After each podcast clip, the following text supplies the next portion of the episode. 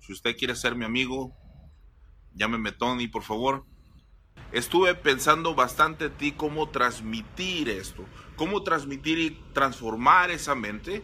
Y entonces estoy introduciendo un tema que es muy importante y que lo traigo hoy a la mesa, que es las expectativas. ¿Cuáles son mis expectativas? Todo relacionado No es nada ten un 20% de fantasía.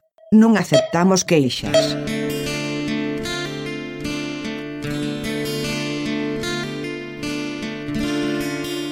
Ahora sí, este es el definitivo, este es el perfecto.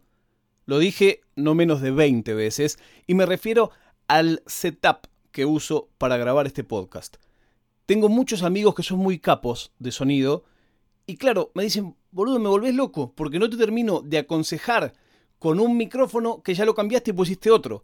No termino de saber cómo podrías ajustar para el lugar donde estás grabando que vas y cambias de lugar. Bueno, todo eso es verdad, pero si ustedes escuchan esto hace un par de capítulos, no les va a sorprender. Ustedes saben que yo me aburro fácil, de todo. Fácil de todo. Parece una cosa buena, pero es una maldición. Porque cuando vos cambiás todo el tiempo de cosas, no profundizás casi en ninguna. Alguna vez, cuando yo era joven, alguien me dijo, quien mucho abarca, poco aprieta. Y Rudy, mi profesor, me dijo, a los que nos gustan muchas cosas, nunca en la vida vamos a aburrirnos. Me quedé con la segunda. También cuando hubo que elegir criar a mi hija entre Duérmete niño, que dice ese libro tan famoso, que dice que hay que dejar al nene que llore y que después que lo ignore cinco días y el pibe expulse los pulmones va a dejar de llorar, elegir otro que se llama Bésame mucho, que dice que las crías de los animales duermen con los animales todo el tiempo que haga falta hasta que crecen. A ningún animal se le ocurre dejar a su cría solo, tirado. Ah, bueno, hasta que aprenda. Claro, no voy a comparar un bebé con un animal. Los animales son mucho menos exigentes y mucho menos caprichosos. Bueno, no sé qué tal se escucha esto. Ayer grabé y cuando le di play parecían las ardillitas, debo decirlo. Tuve que tocarlo, hacer mil cosas, Espero que hoy se escuche bien. Fue un llamado raro. Yo tenía expectativa. Viste que hay veces que vos decís, che, ¿cómo puede ser que para esto no me llamen? Tiene que ver un poco con la autoestima, pero también tiene que ver con saber que es algo que podés hacer.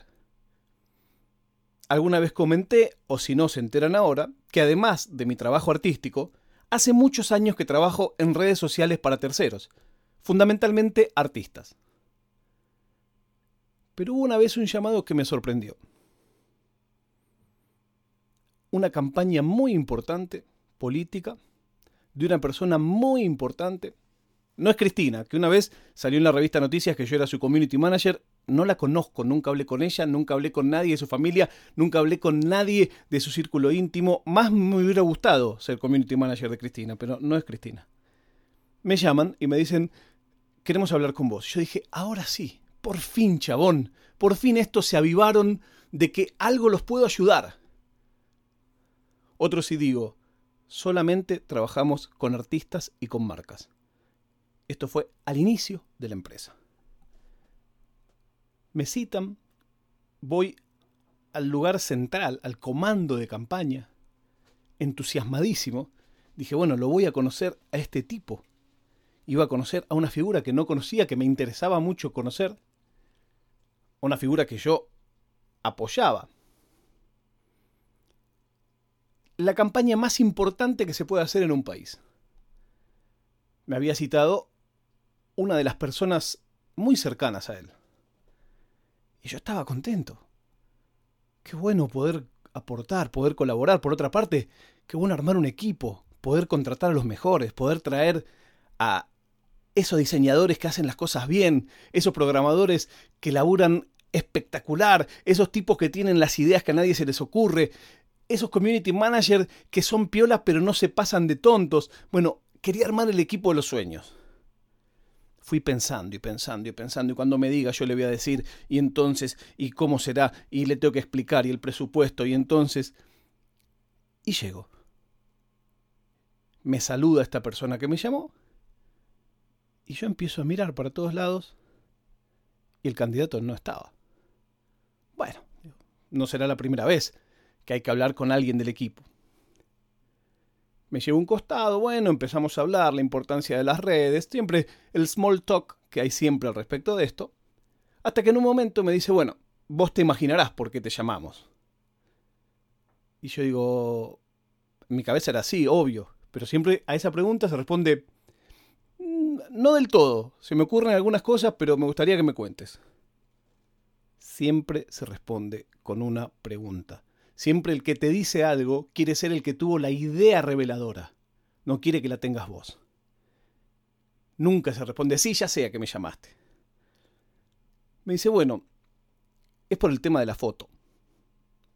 Y ahí no entendí nada. Pero mi cara tenía que ser, sí, sí, entiendo lo que me hablas. Mira, hace un tiempo que a mí me están jodiendo mucho por una foto. Y ahí me di cuenta que no me habían llamado para armar el equipo de los sueños, que no me habían llamado como este tipo que podía tener una buena idea para una campaña que venía golpeada. Mirá, me carpetean con esta foto que está en internet. Y yo tengo que hacer algo, no sé qué hacer. Está bien, un día la subí yo, pero la subí en joda. Y yo lo miraba y no lo podía creer. Porque en mi cabeza era, no tiene nada de malo esa foto, olvídate. Pero para el chabón era importantísimo. Lo que quería era lo que se llama un trabajo de SEO inverso. O sea, hacer que cierta cosa, en vez de salir arriba en los buscadores, salga abajo. Yo no trabajo en SEO. Por supuesto, tengo proveedores que hacen SEO para mí, pero es carísimo el SEO. Y el SEO negativo ni te cuento. Y encima de todo, el SEO, si me escucha alguno que hace SEO, me va a decir, bueno, no es tan así, es una caja negra. Nunca sabes del todo si va a funcionar, si no va a funcionar, siempre es tirarte la pileta. Y me dice, bueno, ¿y qué podés hacer? Y le dije la verdad, le digo, mira, nosotros SEO no hacemos. Tenemos proveedores, te los puedo contactar, habla vos con ellos, pero este es un tema que, que está fuera de lo que nosotros hacemos. No, porque vos te imaginás esto, ahora con todo lo que se viene, mirá si aparece esto. Le digo, pero no tiene nada de malo. Es una foto que puede salir en una revista, en, un diario. Sí, sí, ya salió, me dice. Pero yo quiero que no la vea nunca más nadie. Me despedí pensando que quizás era una prueba, era una pregunta.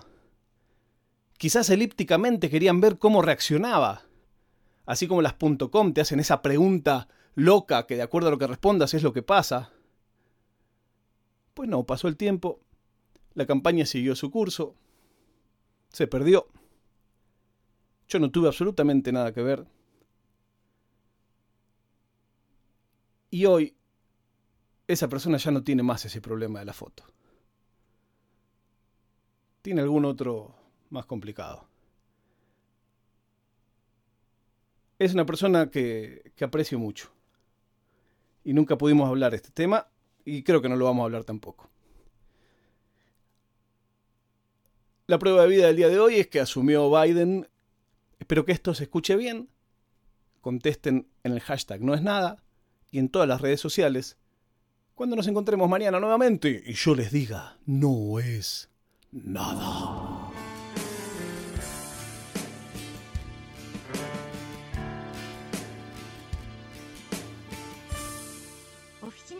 パドカスツ。